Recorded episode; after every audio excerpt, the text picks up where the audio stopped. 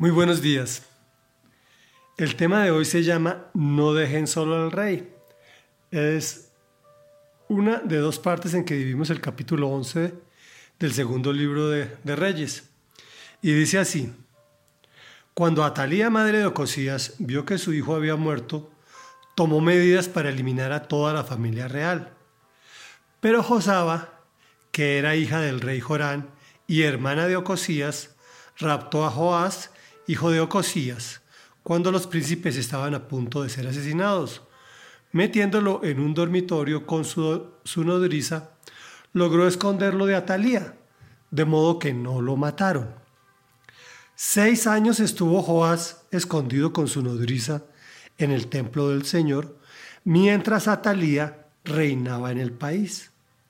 En el séptimo año, el sacerdote Joyadá mandó llamar a los capitanes, a los quereteos y a los guardias para que se presentaran ante él en el templo del Señor. Allí, en el templo, hizo un pacto con ellos y les tomó juramento. Luego les mostró al Hijo del Rey y les dio estas órdenes. Hagan lo siguiente. Una tercera parte de los que están al servicio el sábado vigilará el palacio real. Otra tercera parte la puerta de sur y otra tercera parte la puerta detrás del cuartel. Hagan guardia del templo por turnos. Los dos grupos que estén libres el sábado protegerán al rey en el templo del Señor. Arma en mano, rodeen por completo al rey y si alguien se atreve a penetrar las filas, mátenlo. No dejen solo al rey, vaya a donde vaya. Los capitanes cumplieron con todo lo que el sacerdote Joyadá les había ordenado. Cada uno reunió a sus hombres, tanto a los que estaban al servicio del sábado como a los que estaban libres y se presentaron ante Joyadá. Este repartió entre los capitanes las lanzas y los escudos del rey David que estaban guardados en el templo del Señor. Arma en mano, los guardias tomaron sus puestos alrededor del rey, cerca del altar y desde el lado sur hasta el lado norte del templo. Reflexión. Los vacíos de poder son generadores de catástrofes.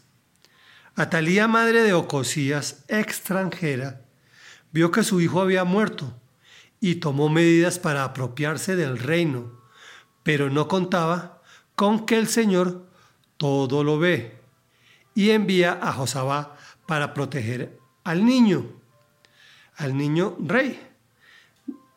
De ese niño recordemos que es de la descendencia del rey David, porque ya pasamos de los reyes de Israel y ahorita estamos estudiando esa, esa historia de los reyes de Judá. Seis años estuvo escondido en el templo el niño, mientras Atalía reinaba en el país. Recordemos que era su abuela. ¿Cómo sería su gobierno de terrible que apenas el niño pudo medio decidir, lo acreditaron como rey ante las fuerzas militares, los capitanes, los guardias, los quereteos? Recordemos que estos últimos eran una guardia especial de guerreros altamente entrenados y extranjeros que el rey David había consolidado para que cuidaran al rey, algo así como el servicio secreto del presidente. El sacerdote hizo jurar para notificar la existencia del niño y posteriormente hacer con ellos un compromiso. No dice la historia que alguno se haya quejado. ¿Cómo sería este gobierno? que se estaba recibiendo en todo tiempo. No hay duda que Dios estaba en el asunto, pero siempre debemos tomar medidas, asegurarnos que las cosas no se salgan de las manos.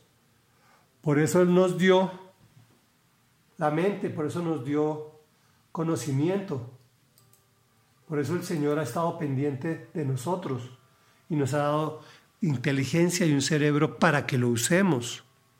Algunos dicen que llegar a, Dios se requiere dejar la inteligencia, hacer un suicidio intelectual y no es así, al contrario. Cuando tú llegas a Dios es cuando más se exige a tu mente que te, que te esfuerces y que mejores en muchas cosas. Y les dice, ¿no? Harán la guardia por turnos, rodeen por completo al rey y si alguien se acerca, mátenlo. No vayan a dar papaya, ya sabemos que es papaya. Analógicamente, y obviamente guardadas las proporciones, debemos contextualizar estrategias en todas las áreas de nuestra vida para ser exitosos. Comprometámonos a presentarlas ante Dios al momento de tomar esas decisiones. Oremos. Padre de la Gloria, Santo, Santo, Santo.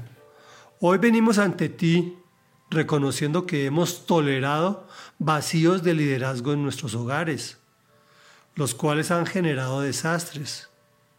Pero tú, amado Señor, que todo lo ves, proteges lo que no merecía tu atención. Por favor, danos sabiduría de lo alto para tomar decisiones estratégicas que nos lleven al éxito, especialmente al éxito que te agrada, el que genera vida eterna pero que no se olvida de que somos habitantes de este planeta Tierra. Tú nos diste inteligencia y nos motivas para que usemos el cerebro de forma positiva, para beneficiar a los que amas.